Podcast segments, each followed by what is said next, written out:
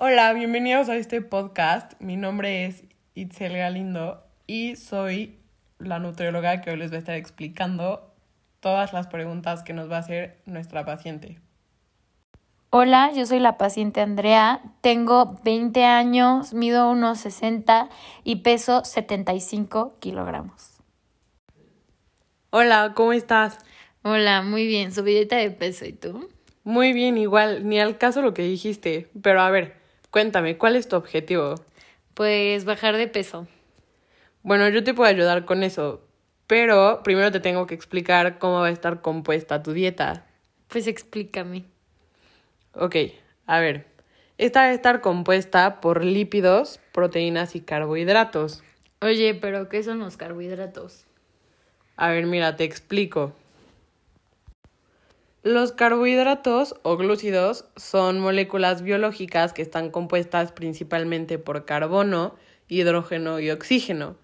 Los dos grupos químicos que caracterizan a los, carbohidratos son el grupo carbonilo y el grupo hidroxilo. El carbonilo se encuentra en los aldehídos y cetonas y el hidroxilo se encuentra en los alcoholes.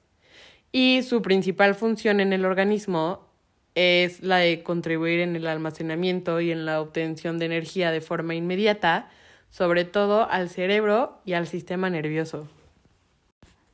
Suena súper, súper interesante, pero mejor sígueme contando. Bueno, te voy a contar igual cómo se clasifican los carbohidratos, ¿va? Mira, Existen cuatro tipos de carbohidratos en función de su estructura química, que son los monosacáridos, los disacáridos, los oligosacáridos y los polisacáridos. ¿Qué son los monosacáridos? Los monosacáridos son los más simples, ya que estos están formados por una sola molécula. Esto los convierte en la principal fuente de combustible para el organismo y hace posible que sean usados como una fuente de energía y también en biosíntesis o anabolismo. ¿Y los disacáridos? Los disacáridos están formados por dos moléculas de monosacáridos, como lo dice su nombre. Estas se pueden hidrolizar y dar lugar a dos monosacáridos libres. Entre los disacáridos más comunes están la sacarosa, que es la más abundante, que constituye la principal forma de transporte de los glúcidos en las plantas y organismos vegetales, también la lactosa o el azúcar de la leche, la maltosa, que proviene de la hidrólisis del almidón, y la celobisa, obtenida de la hidrólisis de la celulosa. ¿Y qué son los oligosacáridos? Los oligosacáridos, eh, pues mira, la estructura de estos carbohidratos es variable y puede estar formada por entre 3 y 9 moléculas de monosacáridos. Estas están unidas por enlaces y se liberan cuando se lleva a cabo un proceso de hidrólisis, al igual que cuando que ocurre con los disacáridos. En muchos casos, los oligosacáridos pueden aparecer unidos a proteínas, dando lugar a lo que se conoce como glucoproteínas.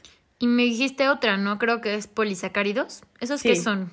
Sí, los últimos son polisacáridos, que son cadenas de más de 10 monosacáridos cuya función en el organismo se relaciona normalmente con labores de estructura o de almacenamiento.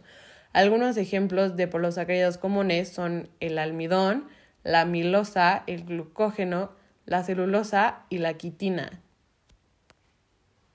Y me, o sea, no sé, ¿me puedes dar un ejemplo sobre algunos carbohidratos? Mira, algunos alimentos que tienen carbohidratos, para que te vayas dando una idea, son las frutas, el pan, el arroz, las galletas, leche y frijoles. Oye, pero ¿cómo crees que las frutas y verduras son carbohidratos? Pues mira, las frutas y las verduras son carbohidratos simples, ya que estas están compuestas de azúcares básicos, pero son diferentes a las galletas, pasteles o bebidas edulcoloradas, ya que su fibra cambia la forma en la que el cuerpo procesa los azúcares y ralentiza la digestión. ¿Y qué son los carbohidratos simples? Ah, mira, ve. Existen dos tipos de carbohidratos, que son los simples y los complejos. Los carbohidratos complejos son como los granos integrales y legumbres que contienen largas cadenas de moléculas de azúcar y por lo general el organismo se toma más tiempo para descomponerlos y utilizarlos. Esto a su vez le proporciona al cuerpo una cantidad más equitativa de energía. Y los carbohidratos simples son aquellos que por su composición química sencilla nuestro organismo puede asimilar con rapidez. Los hidratos de este tipo más conocidos son la glucosa y la fructosa. Cuando tomamos alimentos ricos en este compuesto, obtenemos energía de manera inmediata, porque tras el proceso digestivo, la glucosa llega rápidamente al torrente sanguíneo. He escuchado mucho que los carbohidratos son muy malos y que mucha gente les tiene mucho miedo. Pues mira, la verdad es que no hay carbohidratos buenos y malos. Todos son necesarios y cumplen la función primordial de proporcionarnos energía vital. Pero hay que saber qué alimentos contiene cada uno de ellos para ingerirlos en el momento más oportuno y tampoco excedernos.